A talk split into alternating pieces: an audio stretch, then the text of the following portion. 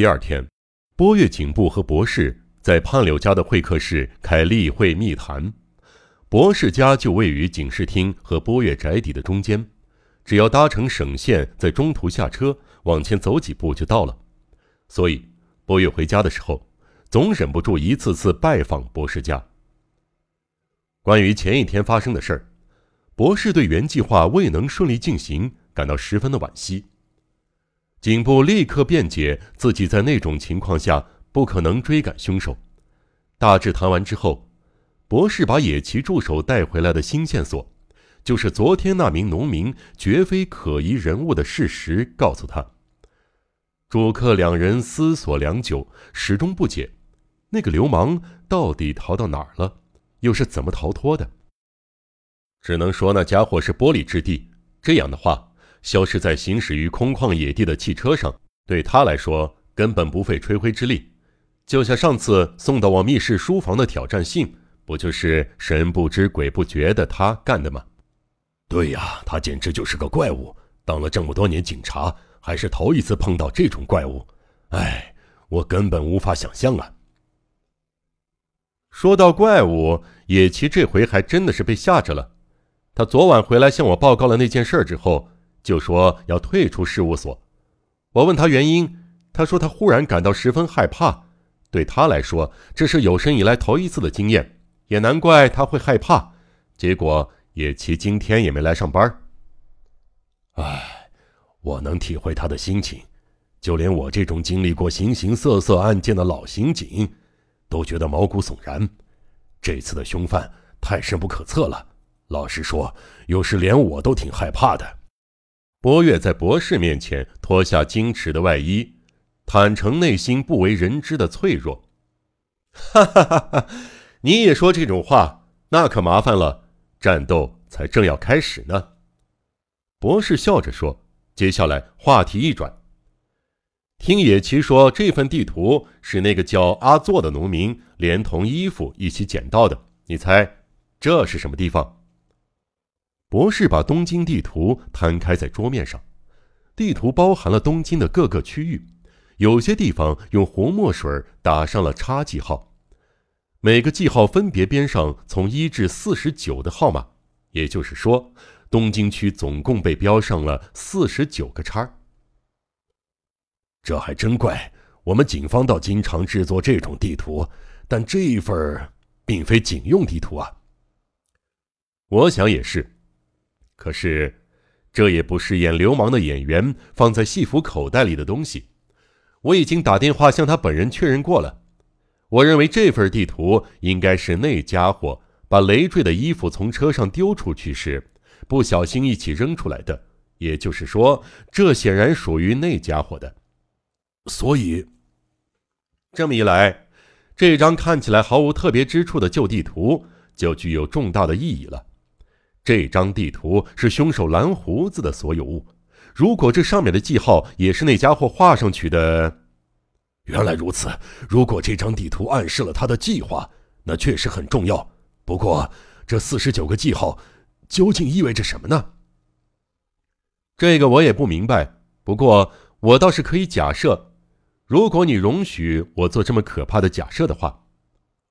您这话是什么意思？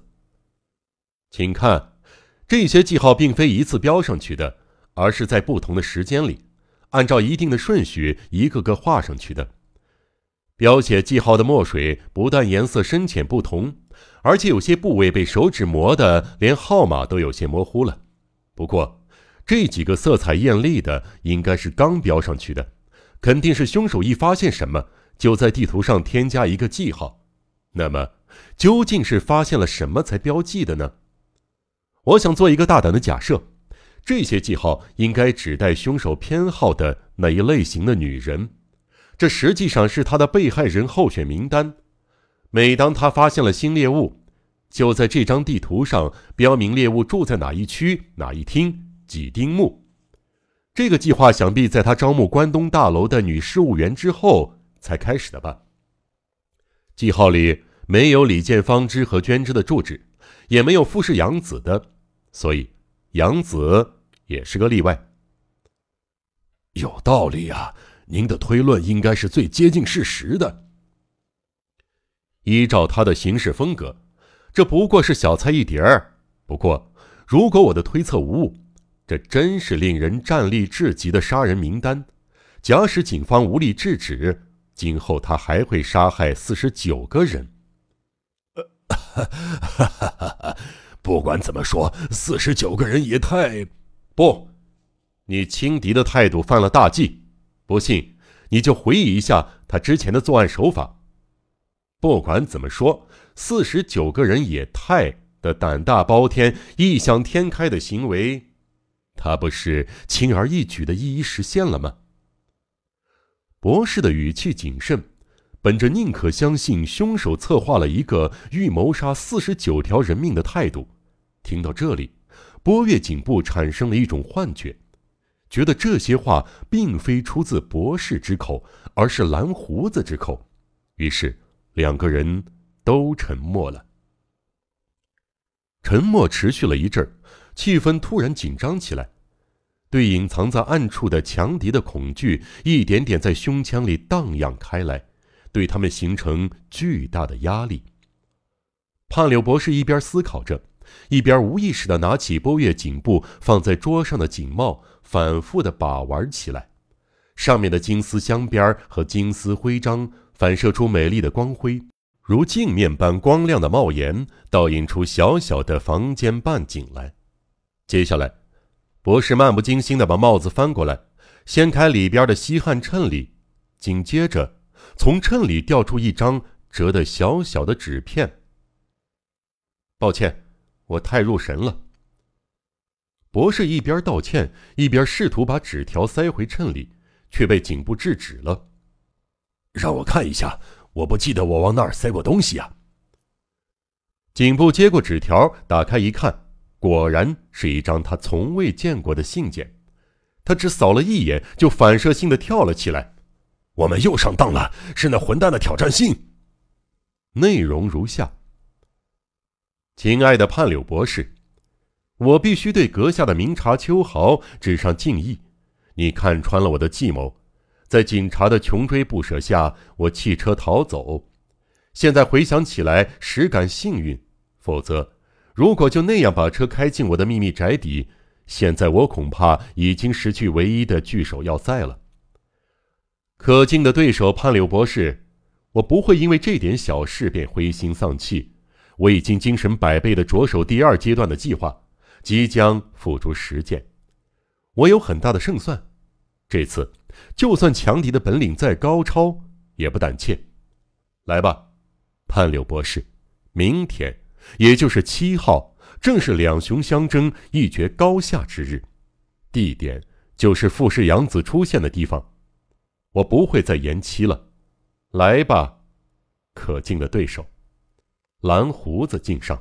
可恶，居然把我的帽子当信箱跟你通信，真是太荒唐了。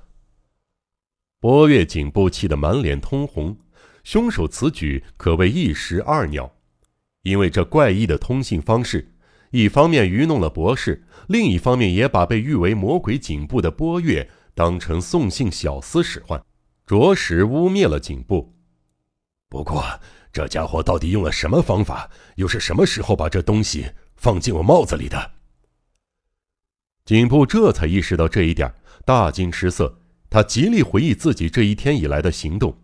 毫无疑问，他的帽子一次也不曾拿到小偷可以接触到的地方过。真的像魔术师一样呢？不知为何，博士默默的笑着。低声说道。